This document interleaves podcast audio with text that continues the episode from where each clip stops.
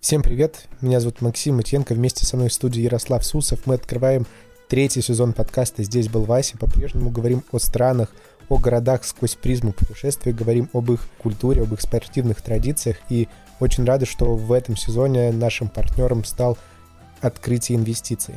Только этот сезон у нас зимний, и будем мы говорить об олимпийских видах спорта, о странах, которые в этой Олимпиаде, конкретно в Пекинской Олимпиаде, участвуют, и о классных, ярких феноменах зимних видов спорта в разных странах. Возможно, в этом сезоне мы будем чуть-чуть меньше говорить о городах, а чуть больше, и чуть больше о странах, но в первом городе в этом сезоне мы поговорим про Пекин про столицу зимней Олимпиады 2022 и о том, как здесь работает зимний спорт, как этот город готовится к Олимпиаде и как он вообще живет. Ну, тогда пора вылетать.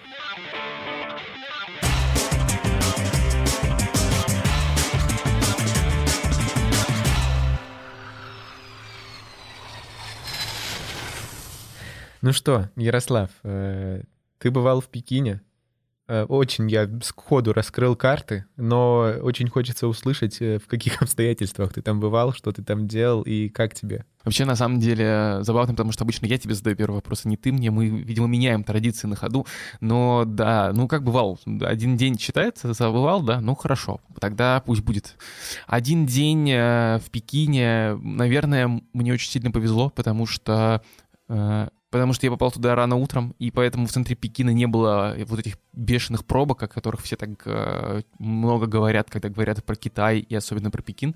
И у меня такое четкое воспоминание, такое утро, ну, видимо, ранее, по-моему, часов, наверное, 7 или 8, абсолютно пустые шестиполосные дороги в самом центре Пекина, вот это гигантских размеров площадь Тяньаньмэнь, которая известна очень в культуре, потому что там были революции, восстания, что там, парады, там что только не было, и одна считается одной из самых больших в мире, по-моему, очень больших размеров эта площадь. И Пекин такой очень, хочется сказать, знаешь, очень китайский город. Ну, как, какой еще может быть не китайский город? Э, я помню вот этих вот э, жуков и скорпионов на палочках, э, очень вкусных, на самом деле нет не очень вкусных. Потом вот эту вот традиционную лапшу. Нас еще вел какой-то китайский гид, я помню, и он завел нас какую-то лапшичную, в которой ничего не понятно, в которой все на китайском, нет даже меню ни на английском, ни на русском, но сидели реальные прям такие китайцы, никаких туристов, ели лапшу. И мы попробовали, и было прям реально очень вкусно. Кажется, что он не просто так нас туда завел, возможно, потому что китайцы кормят своих э, чуть-чуть получше, чем каких-то приезжих людей. Ну вот э, ты сказал, что ты был э, один день, спросил, считается ли это. Я думаю, что точно считается, потому что вот у тебя уже столько знаний, столько названий ты произнес. А я же, в свою очередь, могу знать о Китае только через, э, через некоторые поп-культурные феномены. Потому что, конечно, мы изучали историю Китая на истории, говорили про общество знания, про географию и так далее, э, но что э, формирует мои знания? Это, конечно же, фильм «Карате пацан» и все, что там происходит. В моей жизни так и существует э, быт школьника обычного китайского. Значит, он смотрит губку Боба на китайском, потом идет э, в школу, встречает там китайскую девушку-музыкантшу, влюбляется и получает э, люлей от э, ее ухажеров. Короче, Слушай, мои... подожди, а после школы он смотрит Джеки Чана, мультик с Джеки Чаном на китайском? Нет, потому где что... он вот эти добывает э, э, с быком и змеей там, ну вот эти штучки. Это называется, во-первых, талисманы. Талисманы, точно да. А, во-вторых, это было бы слишком, э, слишком сильное, знаешь, э, втягивание одной вселенной в другую, потому что Джеки Чан в этом фильме играет, если что, если ты не знал. Но да, второе, что я хотел сказать, это, конечно же, мультфильм с Джеки Чаном э, и все, что там происходит. Я до сих пор помню, как произносится заклинание дяди Джеки Чана по этому мультфильму. У меня только голос звучит в голове такой пискляво противный чуть-чуть, да. Вообще, на самом деле, поразительно. Нам кажется, что ну вот китайцы, вот, вот, ну, вот, ну вот китайцы, ну вот они же все одинаковые, вот они все вот китайцы. Какие они еще могут Аккуратней, быть? молодой человек. Э, ну, хорошо, я аккуратно, я просто передаю стереотип.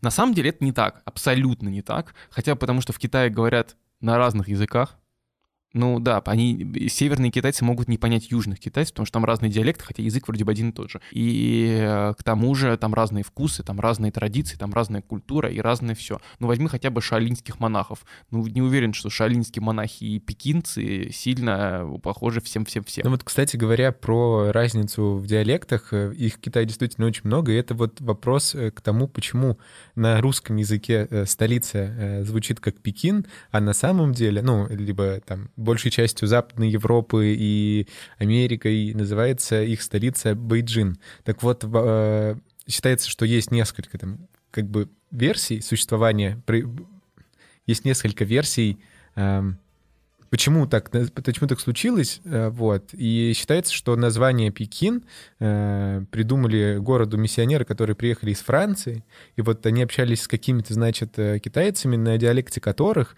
их столица произносилась как Байкгин, Э, что, в общем-то, похоже. Те, видимо, где-то не дослышали, услышали, переняли на свой какой-то манер, и в итоге э, распространилось сначала название Пекин. Позже все э, стали называть так, как и положено, ну, положено сейчас, по крайней мере, а мы у себя в России решили, что, ну, в общем-то, что, зачем нам менять? Плюс очень много трансформируется звуков, в том числе в китайском языке, это все-таки развивающийся язык, и как и у нас в языке, как и в языке там других других европейских народов э, может все очень быстро меняться, и произношение в том числе.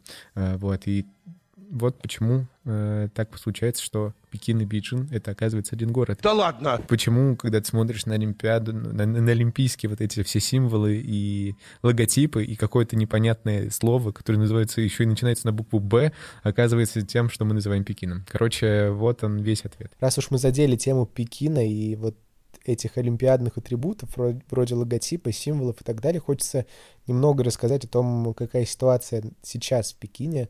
Э, все, кто приезжает туда в качестве организатора, спортсмена, тренера или человека, который будет освещать эту Олимпиаду, вынуждены проходить огромное множество тестов. Очень сильно беспокоятся организаторы, чтобы никакой омикрон, никакой другой вид коронавируса не просочился вот в этот пузырь, так называемый, участников и организаторов. Олимпиады, так что все трансферы, все передвижения, они под огромным присмотром э, людей, которые организовывают все дело.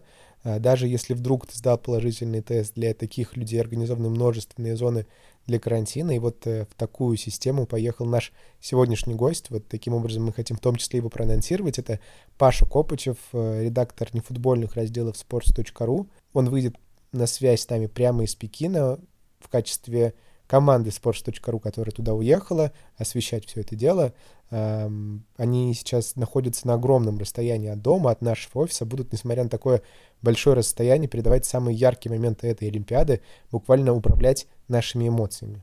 Вообще сейчас очень важно управлять всем на расстоянии, особенно финансами. В путешествии, в локдауне или просто в силу собственного комфорта. Благодаря открытию инвестиций это доступно и легко. Например, через мобильное приложение открытия инвестиций можно легко открыть счет – быстро и удобно онлайн. Инвестировать из любой точки мира можно в готовые портфели акций и облигаций. Для этого достаточно купить паи биржевых паевых инвестиционных фондов, попив от открытия инвестиций.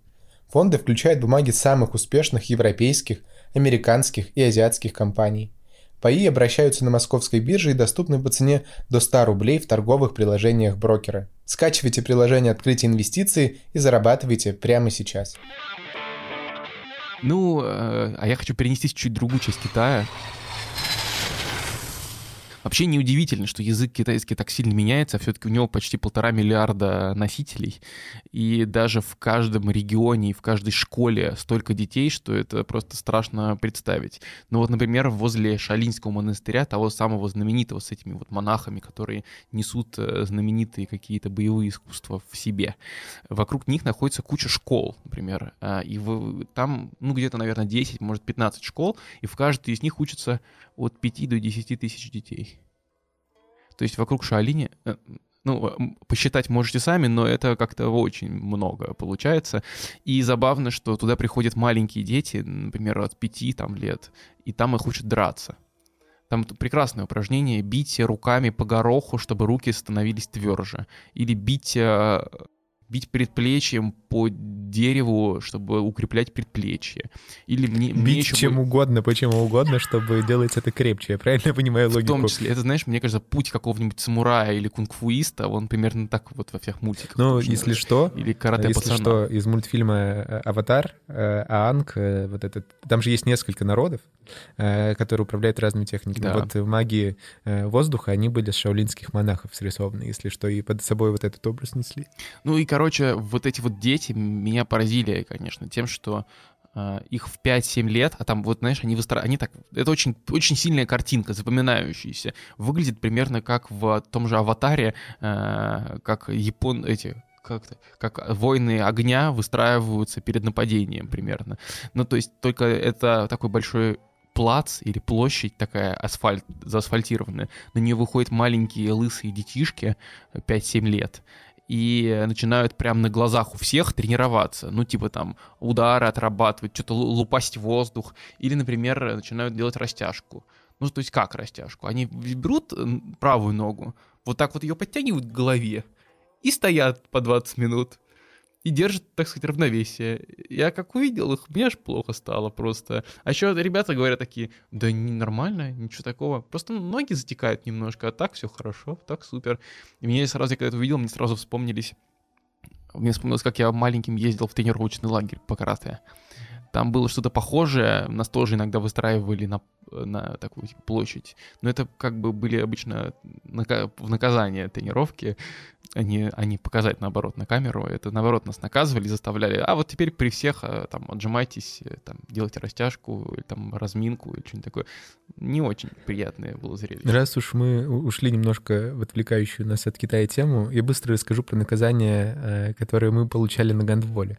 Э, Мы копали яму 2 на 2 на 2 метра, и, ну, естественно, те, кто провинились, это делали, это была яма на, на пляже, а остальные смотрели и, естественно, ухахатывались, потому что нелепей э, наказания я в жизни, конечно, не встречал. Возможно, это как-то нас тренировало, но э, я не знаю, в чем замысел тренера. Почему главное 2 на 2 на 2, это же прям, ну, приличная яма, надо сказать. это не, не маленькая такая. Ну, Да, я думаю, что никто, конечно, до такого расстояния не докапывал, потому что тренер все равно нас смягчал, потому что все понимали, что это займет очень Так, много короче, и времени. дети в этих, монастырь, в этих школах, возле шалинских монастырей, они тоже не от хорошей жизни туда попадают, их туда отдают родители как в интернат, и, как правило, это дети такие, ну, может быть, которые такие хулиганы или плохо себя ведут, а там в жесткой дисциплине, почти как в армии, их воспитывают и делают из них как бы норм, типа, типа нормальных людей. Вообще, э, у китайцев есть такая особенность, что их очень сильно надо контролировать. Они тоже, у них есть такое понятие типа авось, как у нас, Буква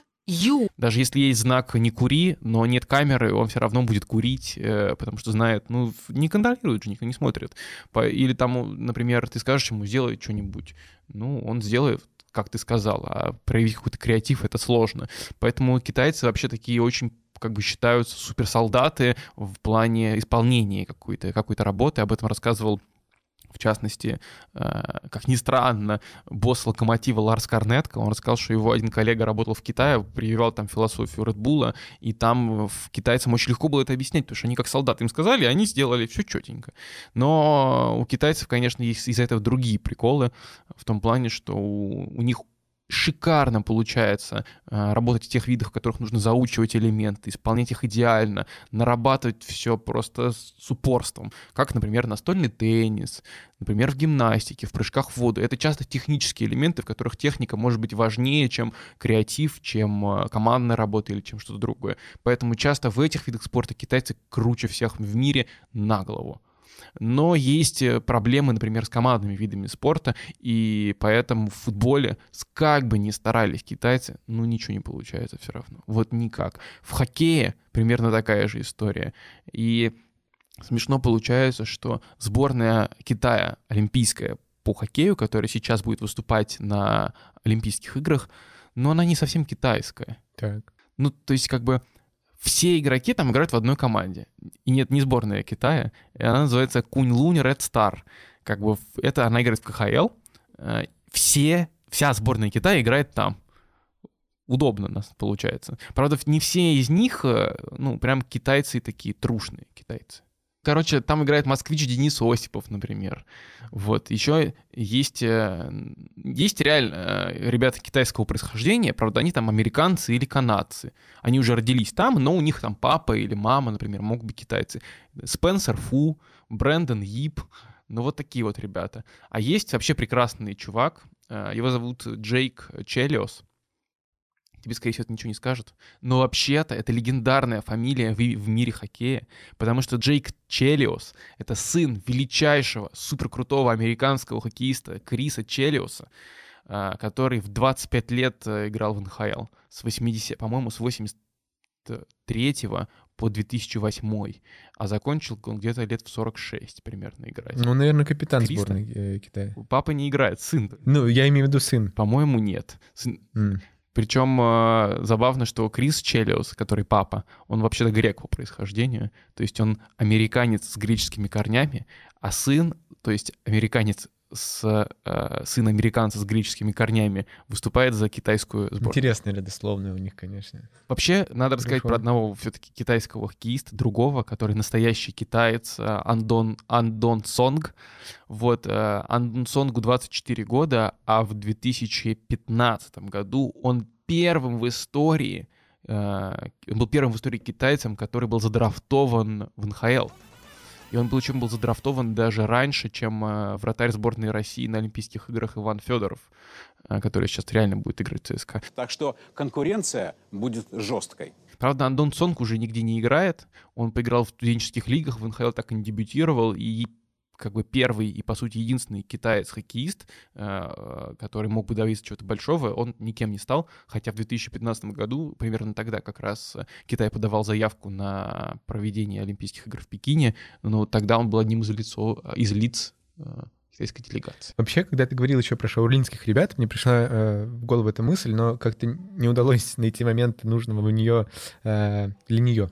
Так вот, говоря о том, что не всегда у них есть э, выбор, не всегда есть хорошая жизнь, э, к которой они стремятся, поэтому там отдают детей в интернет и так далее. Мне кажется, это в целом э, иногда очень даже логичное решение, не всегда оно идет во вред. Ну, скорее всего, очень часто. Потому что многие китайцы, особенно которые живут в Пекине, они вынуждены жить в квартирах там по 7-8 квадратных метров. Это, конечно, очень ну, понятно, что ты к этому привыкаешь, но, но очень часто это не самая комфортная жизнь, учитывая, да, э, то количество людей, которые живут в Пекине, их, если что, живет по данным 2018 год, это 21,5 миллион человек. Сколько? Это очень много, и поэтому все так вынуждены жить. Они очень, кстати, любят ходить в Икею, потому что там э, есть э, большие комнаты, есть просторные кровати. Они до закрытия магазина позволяют себе там отдыхать, не знаю, смотреть телевизор, иногда выключенный, но просто находиться в каком-то кругу друзей и знакомых, могут ночевать, спать на диванах, на кроватях и так далее. Эм, вот, поэтому Э, что касается э, комфорта и личной жизни. Она бывает еще и такой в Китае. Но при этом удивительно, насколько они все привыкли делать э, практично, комфортно и применимо во многих направлениях и несколько раз. Например, говоря об олимпийских объектах, которые они сейчас строят, они, естественно, ну, уже построили, я надеюсь. Они очень, конечно же, красивые, большие, яркие, и они, например, понимают, что они построили какие-то большие вышки, трамплины, Э, для прыжков э, с лыжами и так далее. Они построили большие спуски э, для сноуборда и горных лыж. И они все это подсвечивают, действительно делают яркими, оформляют это все световыми шоу, чтобы это, короче, было достопримечательностью еще много лет э, позже.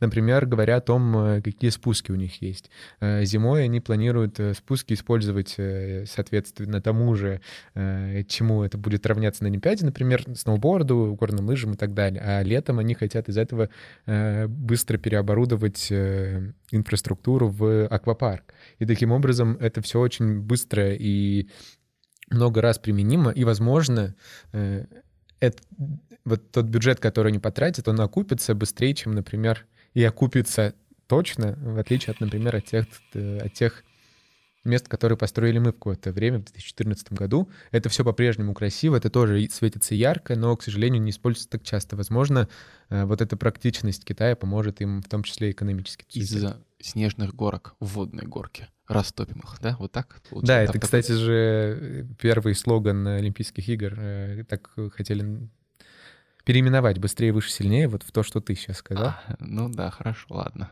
Специально для Олимпиады в Китае. Вообще, конечно, олимпийские объекты в Пекине выглядят очень красиво. Но они действительно реально очень и бога... с одной стороны сделаны богато и красиво, чтобы показать, как прекрасен китайский народ и как он готов сделать красоту и здорово и круто. И видел очень много роликов на ютубе от китайских медиа на английском языке, где они нахваливали там, вот великий Китай примет сотни миллиардов тысяч болельщиков, Ну, у нас вообще, такая красота. Блогеров многих приглашали. Я почему не очень понимаю, что это за блогеры, потому что, судя по просмотрам, это не какие-то там большие, знаешь, инфлюенсеры, но там по 30 тысяч просмотров, по, по сотке тысяч просмотров приглашают просто блогеров э, показать, как они строят. Это было еще до... Ну, типа, 100, еще, еще 100 дней до начала Олимпиады не было, но туда уже звали людей, чтобы показать им, как красиво. Извини, что перевел, продолжай. Сохраните популяцию благородных блогеров. Да, именно так. Э, Приезжают бло- ребята-блогеры и показывают правильный, позитивный Китай, который как бы нужно видеть. Но есть ощущение, что это немножко искажение восприятия, просто потому что э, да, мы понимаем, что Китай может сделать крутые олимпийские объекты. Да, мы понимаем, что в Китае могут провести классное мероприятие, потратить на него кучу денег, но показать, что Китай может все сделать круто на высококлассном, топовом уровне, еще и подготовить там кучу спортсменов, э, чтобы еще Китайская Народная Республика завоевала какое-то количество медалей. Э, Для этого там иностранных тренеров приглашали, поэтому и почти все тренеры всех э, сборных в Китае иностранцы, например, Улейнер Бьерндален э, тренирует сборную по биатлону, а Дарья Домрачева тренирует женскую сборную по биатлону А что же вы меня не позвали? цель понятна, в том числе обелить э, э, Китай в глазах мирового сообщества. Да, поэтому в том числе ребята-блогеры говорят про то, что эти стадионы окупятся, они вообще используют только зеленую энергию, а, там вообще, значит, на стадионе перерабатывается углекислый газ, и из него же делается заливка льда и вода для того, чтобы там все было проще. Я такие теории даже слышал. Э, Ну, это все здорово. Мы круто увидим, какой прекрасный Китай. И, и думаю, и даже не сомневаюсь, что мы действительно увидим первоклассную Олимпиаду. Пацаны, вообще, ребята, классно, вообще. Но она может, но может быть, это будет как такая выставка, которая не показывает реальный Китай, а показывает тот Китай, который мы хотим видеть. Мы еще поговорим скоро с Пашей Копычевым о том, как э, он живет в Китае, как он сейчас туда приехал, но э, записывая эту часть подкаста еще до того, как Паша уехал, мы знаем, что Паша, скорее всего, не разрешат просто-напросто выходить из автобуса и свободно гулять по Пекину, потому, ну, конечно, из-за ковида официально. Но по факту это еще одна причина показывать тот Китай, который нужно показывать. И, наверное, зная, какая в Китае ситуация с интернетом, вы знаете, что там все международные мессенджеры заменены на свои, часто даже с одинаковыми логотипами. В- какая ситуация с, может быть э, либо с правами человека или меньшинств, если мы говорим, например, про уйгуров, а, про ситуацию, которая может сложиться с перенаселением и из-за этого давлением большим на людей, потому что Многие люди, которые в Пекине и в Китае живут, говорят, что здесь нет большой свободы личности, потому что тебя не рассматривают как важного индивидуального человека. Потому что таких, как ты, вообще-то полтора миллиарда, дружок. А, И это, ж- это мощь китайского народа. Си Цзиньпинь, когда проводил, когда выбирали Пекин э, хозяином Олимпиады, сказал, благодаря Олимпийским играм мы найдем новые 200-300 миллионов человек, которые будут увлекаться зимним спортом. 200-300 миллионов, с ума сойти. Причем забавно, что по факту этого не очень-то произошло, потому что стадионы построили, команды сделали, но реально супер большого всплеска интереса к хоккею, например, в э, Китае не произошло. Э, си- си- да, даже, да, русские тренеры, которые будут в Китае, говорят, действительно, детишки молодцы, все классно, но даже они все говорят, что при- в России э, привыкли, что в молодежной команде должно быть 20 человек, а в Китае набирается только 10 человек на команду. Ну, это вроде бы мелочи, но по факту кажется, что, возможно, эти игры были не так сильно нужны. Мы, конечно, узнаем об этом гораздо сильно после, позже Олимпиады, и как переоборудуют объекты, и как все будет. Но есть ощущение, что, может быть, это все-таки немножечко ширма, э, хоть это и очень грустная мысль, которую хочется отметить. Ну что ж, давай тогда переходить к более позитивным, я надеюсь, э, вещам. Э, либо убедимся в том, что только что рассказывал ты. Давай позвоним Паше Копычеву, редактору, шефу всех нефутбольных разделов sports.ru. Он сейчас находится э, в Пекине.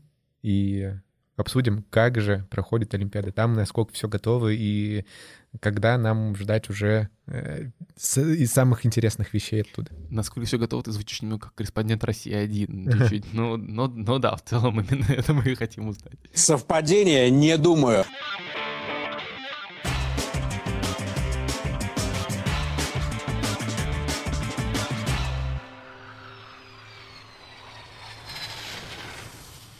Так, а теперь у нас прямое включение из Пекина. Корреспонденты Копачев и Самбур включаются из, из Олимпийского парка, из Олимпийской деревни. Слышно ли нас в Китае? Слышно, только не из Пекина, а Джанцзякоу, потому что мы находимся в горах. Здесь три кластера. Всем привет, это обязательно. А, и горный кластер от Пекина находится в 200 километрах. Звук немножко приглушенный, потому что, во-первых, здесь в пресс-центре шумно, а во-вторых, мы все ходим в масках и не в обычных масках, которые в России. А здесь только две разрешенные маски, это КН-90 и КН-95. И вот они с такими фильтрами а, ребята видят, э, поэтому звук такой очень глуховатый получится. Сори сразу. Э, ну, раз мы коснулись э, сразу вот этих вот мер предосторожности, расскажи, пожалуйста, как состоит быт журналиста, который приезжает сейчас на Олимпиаду, насколько ты окружен заботой или наоборот охраной от всех остальных? Э, расскажи про это. Э, слушай, ну... Сколько, сколько раз в день, Паша, Паша, сколько раз в день у тебя ковыряют в носу палкой? Ну, э, на самом деле ковыряли в носу палкой один раз, это вот по прилету, потому что здесь брали такой большой больнючий тест, он на самом деле адски неприятный. А, но, как обещают, что сейчас каждое утро мы сдаем тест, не выходя на завтрак, и этот тест все-таки берется изо рта. Но вообще тут на самом деле никто не жалуется, потому что понятна логика китайцев, почему они сделали именно а, такие вот сложные ковидные правила. Ну, слишком большая плотность населения, слишком много людей здесь. Э, действительно, все ходят а, вот в таких вот белых скафандрах, в маске, в пластмассовом визоре. И по 25 раз э, даже перчатки опрыскивают разными антисептиками. А другое дело, что здесь как бы главная опасность заключается в том, что ты можешь сдать э, любой сомнительный тест. И сомнительный тест, у них, э, у китайцев, очень сложные правила по измерению там, количества вот того самого коронавируса в крови, то есть более заразного или не заразного. То есть там если в Европе, я так понимаю, там 30 единиц, то здесь 40 единиц. И у многих, в том числе те, кто летел с нами одним рейсом, коллег э, нашли вот эти сомнительные тесты, и они сейчас сидят на карантине. Карантин здесь разный, то есть есть карантин, который, если ты сдаешь два положительных теста, ты едешь сразу в специальный ковидарий, такую, а, скажем так, нашу коммунарку, и э, там уже, ну сколько, когда только два отрицательных теста придет и уже отпускают. Здесь получить отрицательный тест не так-то легко. Вот. Э, второй момент, могут тебя закрыть в отеле, а, и э, дожидаться тоже там, двух отрицательных тестов, и ты можешь выезжать и, там, или ходить на завтрак, но один. Как это делать, я не знаю. Есть специальные ковидные такси, которые возят конкретного человека. А, завтрак э, они, китайцы, разносят э, по номерам. То есть тут все довольно понятно и просто. Другое дело, что насколько это удобно, вот это уже другой вопрос. А, по поводу правил, вот мы сегодня заметили такую забавную штуку. С одной стороны, китайцы, конечно, вот соблюдают всю эту дистанцию, там рассадка через одного человека.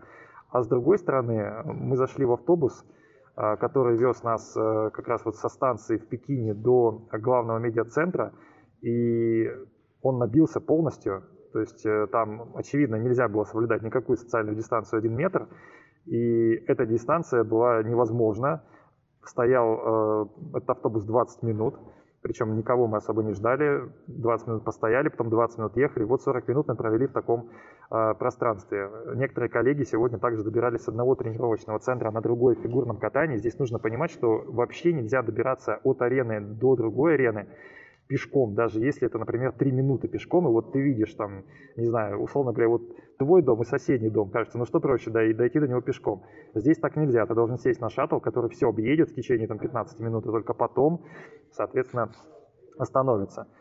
Это неудобно, поэтому многие путешествия, особенно из гор на равнину, приходится делать там с четырьмя пересадками. Вот сегодня у нас было четыре пересадки, вот мы утром уехали и сейчас только что вернулись, потратили на это, по сути, весь день. Ну, на церемонии открытия собираемся, а церемония открытия в 20.00, когда она закончится, около нуля часов. И вот как добираться потом в горах, непонятно. Но в главном пресс-центре есть такие слип-комнаты, которые ты можешь закрыть и там провести какое-то количество времени. А еще здесь бесплатные массажные кресла, мы их тоже хотим попробовать. Вот такой быт. Ну, в общем, кажется, так не все так плохо. Несмотря на четыре пересадки, массажные кресла очень вселяют уверенность, честно говоря, в э, жизни российских журналистов в Китае. Расскажи, какие китайцы, какая с ними коммуникация, какие они люди и как они реагируют на вас, помогают, не помогают. Что вообще ты уже заметил такого, что у китайцев необычное, яркое, и чем они отличаются, в том числе от нас? Ну, э, чем они отличаются? Тем, что они практически не говорят на английском языке, тем, что они хотят помочь, но практически не помогают. Почему? Потому что, ну, самый простой пример, у нас не было переходника, у нас был всего один переходник э, на местные китайские розетки, и никто из них не понимал, э, чего мы хотим. То есть для них это откровение, что могут быть вот другие розетки, и, соответственно, они пытаются сделать вид, что мы, конечно, сейчас все посмотрим, все попытаемся закупить там или, не знаю, там где-то это найти, но кроме разговоров то ничего ни, ни к чему не приводит. Вот, они щепетильные, они, не знаю, вот, ну, если автобус четко ходит по расписанию, он будет ходить по расписанию, любой шаттл. Вот, если нужно э, ехать вот именно со скоростью 5 км в час по горной дороге, они будут ехать со скоростью 5 км в час, несмотря на то, что пассажиры возмущаются. И, ну, они решили сделать вот такую Олимпиаду, понимая, что в отличие от Японии, Япония в Токио Олимпиада летняя была полгода назад, они предоставили ну, чуть больше возможностей. По крайней мере, можно было даже ходить от, от одной арены до другой арены пешком. Можно было спустя две недели пользоваться общественным транспортом. А, можно было тестироваться раз в 4 дня, то есть э, есть какие-то, были какие-то поблажки. Почему сейчас их нет? Ну, потому что, наверное, сейчас бушует омикрон, наверное, потому что сейчас э, здесь э, по крайней мере, по официальной статистике, не так много зараженных, и для них 20 зараженных – это большая проблема. А здесь приезжает большой олимпийский десант, и количество зараженных гораздо больше. Поэтому они стараются вот так вот обезопасить. Но в целом, в целом тоже очень много волонтеров. Вот здесь у нас в Джанзякоу даже есть девушка, которая говорит на русском языке. Ее зовут Катя, она постоянно подходит, спрашивает, э, чем нам помочь.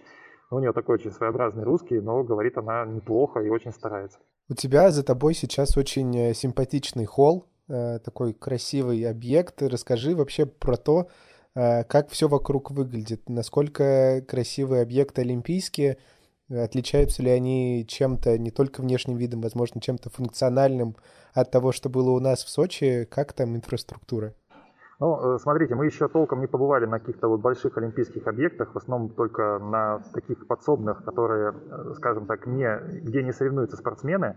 Но, например, понятно уже, потому что мы изучали олимпийские объекты перед тем, как приехать сюда, понятно, что, например, биатлонная трасса, построенная в Джанзякоу, она очень схожа с Сочи. И нам, как объяснял один из руководителей трассы Лаура в Сочи, китайцы приезжали, смотрели, и многое пытались сделать по образу и подобию как раз именно сочинской трассы.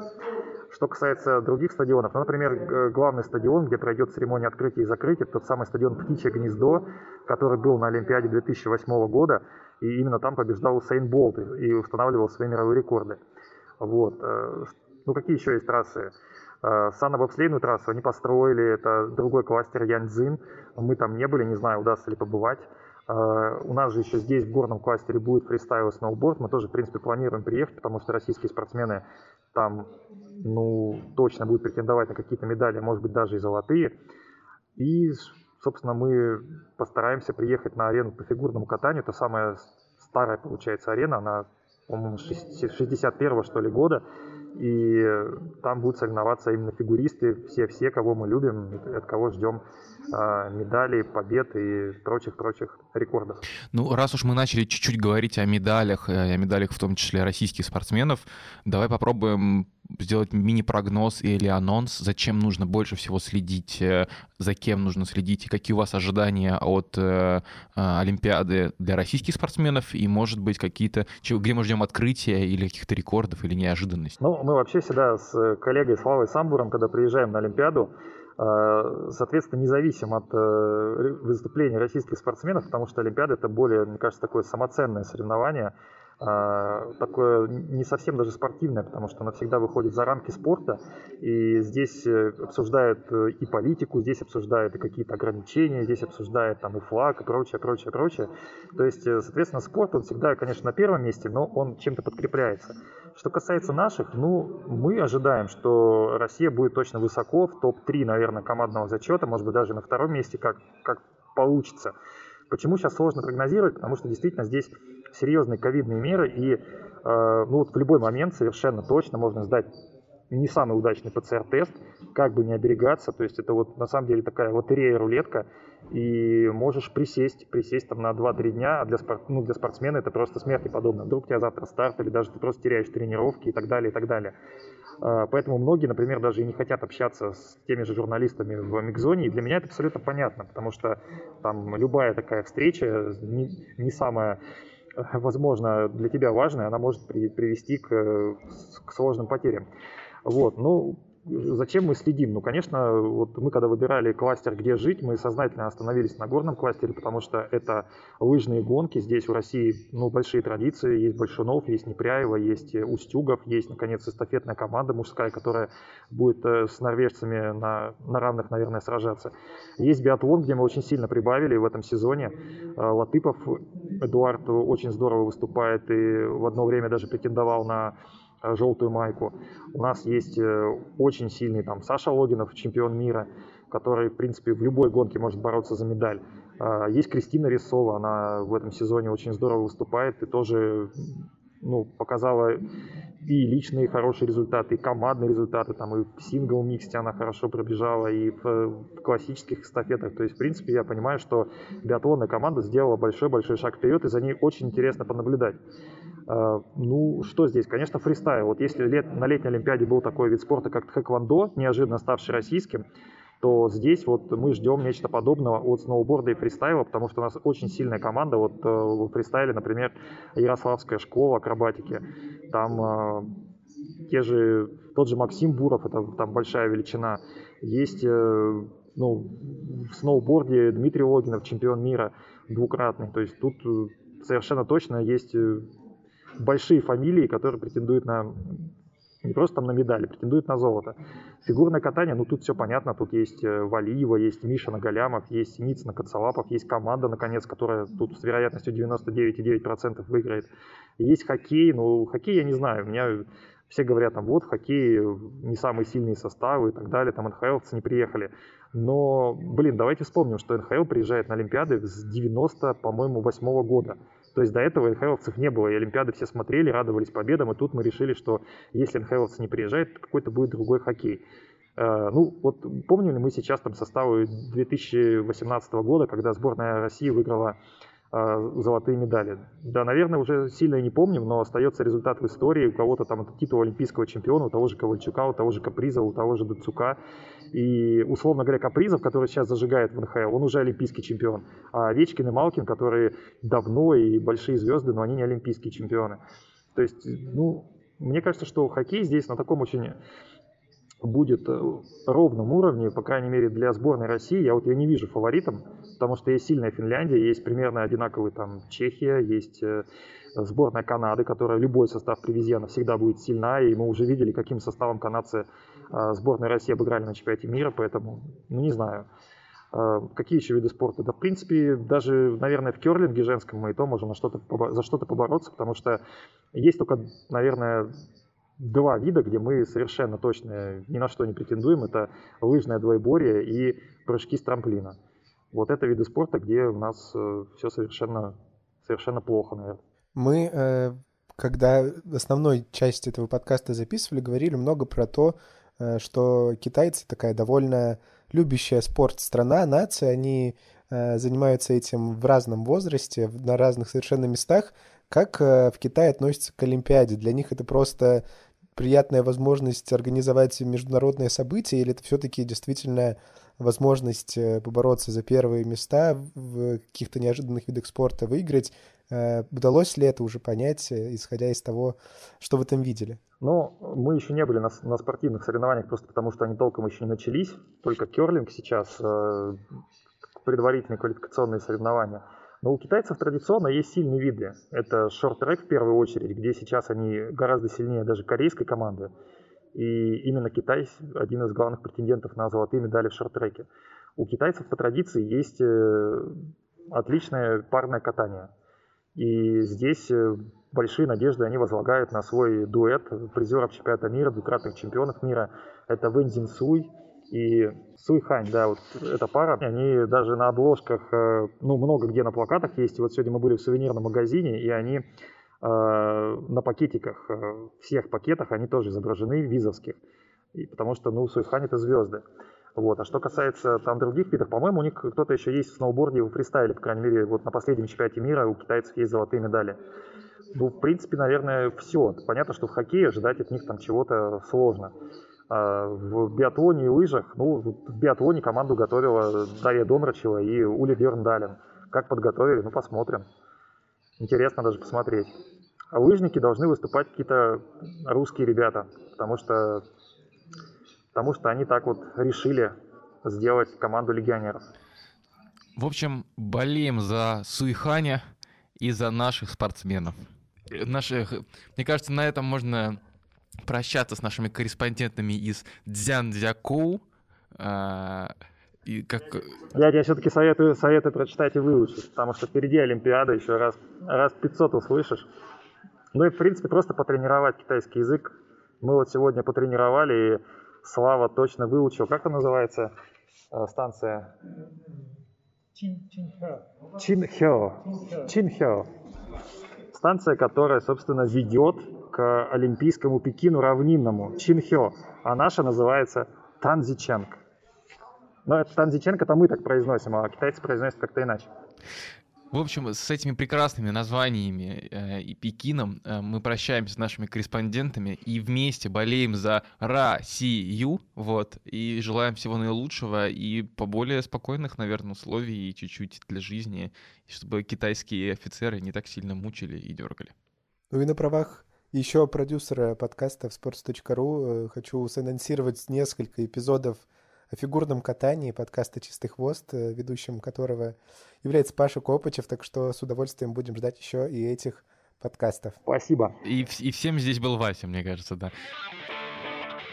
Ну вот мы, кажется, и поговорили про Пекин, про столицу будущей зимней Олимпиады.